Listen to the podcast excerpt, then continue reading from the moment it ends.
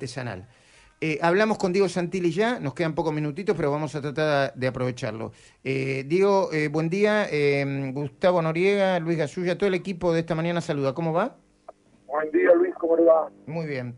Eh, recién Pichetto decía, hay que poner ejes de campañas claro porque hay que terminar con el buenismo y con el pobrismo y hay que atacar a quienes dicen que hay que aumentar los impuestos. Y creo que contó una visita que tuvo ayer con usted en Lomas de Zamora, eh, porque la tasa de seguridad era altísima y la seguridad, según los vecinos, era bajísima. Sí, lo que en- cuando estuvimos en Loma de Zamora, los comerciantes nos decían que la tasa de seguridad y higiene es altísima y que la tenían que pagar a pesar de que no hubieran podido funcionar. Entonces, lo que en definitiva plantean los comerciantes, los trabajadores, los pymes, es la altísima presión tributaria que tiene la Argentina. Fíjese que en este último año y medio, Luis, se aumentaron 16 impuestos y se crearon tres impuestos nuevos. Entonces, es imposible... ¿Cuántos, perdón? ¿Cuántos? ¿Cuántos nuevos? 16 impuestos se incrementaron, o sea, se aumentaron, y se crearon tres impuestos nuevos. Entonces, ahí es donde está el de, de- del comerciante, del pibe que no puede pagar, no puede, no, no puede más, está asfixiado, y genera otro problema adicional, que es la falta de trabajo. Entonces, si el pyme no toma trabajo, si los pymes no toman trabajo, hay ausencia de laburo y, es lo que es lo que escuchamos todos los días, que escuchamos de la gente. No me alcanza para llegar a fin de mes, inflación. Tengo miedo de perder el laburo o no consigo laburo. Del otro lado, la inseguridad que, que galopa, que, que, que avanza, lastima, daña, eh, daña comercios, porque sufren de robos, daña familias, porque pierden su vida, tienen algún ser querido que, que, se- que ha sido víctima de ello, y es un trauma también, más allá de la, de- Diego, del nivel de violencia. Diego, perdón la interrupción. No se escucha bien la línea, así que lo vamos a llamar de, de, de nuevo. Perdón, es que estoy, Eh. estoy en ruta, Ah, camino, mm, bueno, ruta por ahí Entonces yo lo, lo que le pido es que se acerque más al teléfono, así podemos, este, así se puede A ver si me escuchar. acerco ahí un poquito así, mejor. así, así mejor, por favor, acérquese, por Perdón, favor. eh, perdón, bueno, perdón, y sobre esto, Victoria Tolosa Paz planteó un aumento y una, un aumento de la presión impositiva, dice ella, para grandes empresas y grandes patrimonios. Imposible. No puede haber un solo aumento más de impuestos, todo lo contrario, hay que bajar impuestos. Porque aumentando impuestos no se genera trabajo, porque aumentando impuestos no hay forma de que funcione un país. La Argentina tiene que generar trabajo privado, que no lo genera hace muchos, muchos años.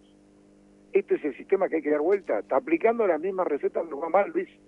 Fíjense una cosa. Subían, la inflación estaba carcomiendo los precios.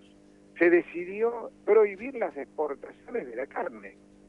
¿Qué logró? Todo mal, todo al revés. Logró que los productores sufran su camino a la producción, que los frigoríficos que se pasaron años buscando mercados y construyendo mercados para poder exportarlos perdieran, que los trabajadores de los frigoríficos se quedan sin laburo y que los argentinos tuviéramos la carne 19% más cara, pero, pero es la misma receta que hace 10 años atrás, la misma receta, mismos resultados. Santilli. Santilli, y en ese sentido Luis Gasulla lo saluda. ¿Qué tiene para ofrecer juntos en la provincia de Buenos Aires al electorado cuando el oficialismo dice que ustedes eh, fracasaron y otros opositores como Milei y Esper dicen que ustedes son cómplices del kirchnerismo? Bueno, primero lo que tenemos para ofrecer es experiencia. En los cuatro sectores fundamentales que tiene que ocuparse el Estado, que para mí es la salud, la educación, la seguridad y la infraestructura, por la cual el sector privado, a ver, una pyme no puede no puede generar trabajo si no tiene energía. Para eso la infraestructura del Estado, la conectividad que tiene que dar el Estado. Nosotros hemos enfrentado esos cuatro temas y los hemos llevado de la, de la educación, ustedes habrán visto el trabajo que hicimos con Horacio, en salud, bueno, está claro, ¿no? No hace falta que yo hable del Quirós y del trabajo que venimos haciendo, de atención primaria, intermedia y alta complejidad. Y en la seguridad está claro, nosotros agarramos uno de los temas más preocupantes que tenía el vecino cuando me decían a mí, estamos hartos de los motochorros, cada vez que escuchamos la moto entramos en pánico y se bajan y nos afanan todo. Y el delito de motochorros cayó un 60%, el de robo un 45%, el de hurto lo mismo la segunda ciudad capital del continente con menos homicidios, tras Canadá, digo, tiene que ver con un trabajo, una planificación, una ocupación de los que infraestructura, lo verán. Igual, perdón. Por arriba, camiones que van por abajo. Se trata de eso. ¿Qué venimos a aportar? Esa experiencia, ese trabajo. Igual la, la provincia de Buenos Aires no es lo mismo que la ciudad de Buenos Aires, ¿no, Santilli? Absolutamente, no es lo mismo, pero sí la forma de trabajar, sí el método de trabajo, sí el abordaje de los temas, sí reconocer cuando tenés un problema y enfrentarlo, abordarlo, planificar y resolverlo. De eso se trata. Gustavo Noriga, te está escuchando Diego Santilli.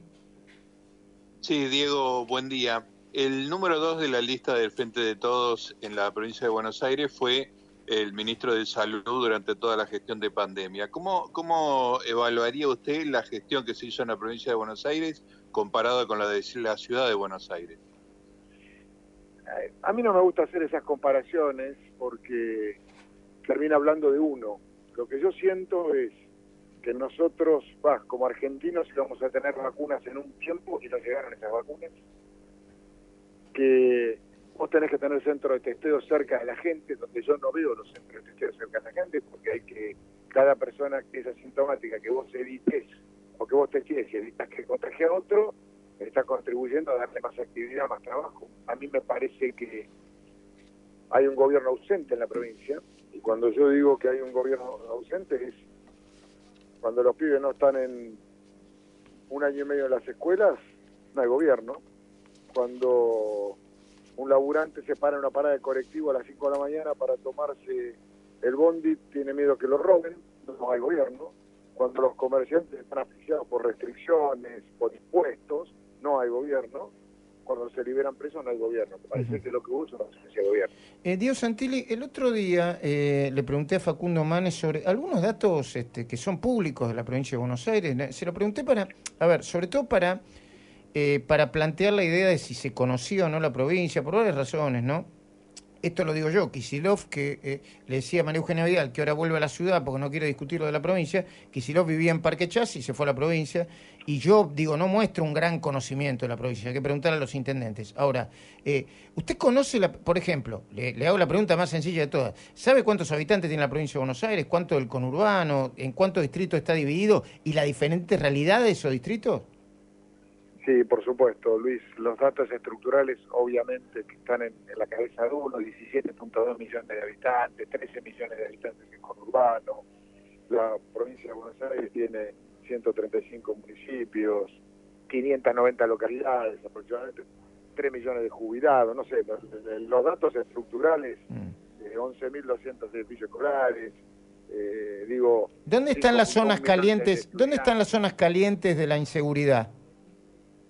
Conurbano. En el conurbano están las zonas calientes de inseguridad. ¿En qué conurbano? ¿En qué partido, perdón? Bueno, tenemos esparcido Matanza, tenemos problemas en algunos sectores de Loma de Zamora, tenemos problemas en algunos sectores de Echeverría, hay varios sectores, Merlo, Moreno, José Paz, tenemos sectores con, con problemas de inseguridad que, que obviamente hay que abordarlo con un plan integral, ¿no? Mm. Eh, Diego, cuando tengamos más tiempo, Diego Santilli, la, seguimos, ¿eh? porque me, se nos complicó y no nos pudimos comunicar antes con usted. Teníamos pensado hablar y 40, no, no es responsabilidad suya, había problemas con las comunicaciones, ¿sí?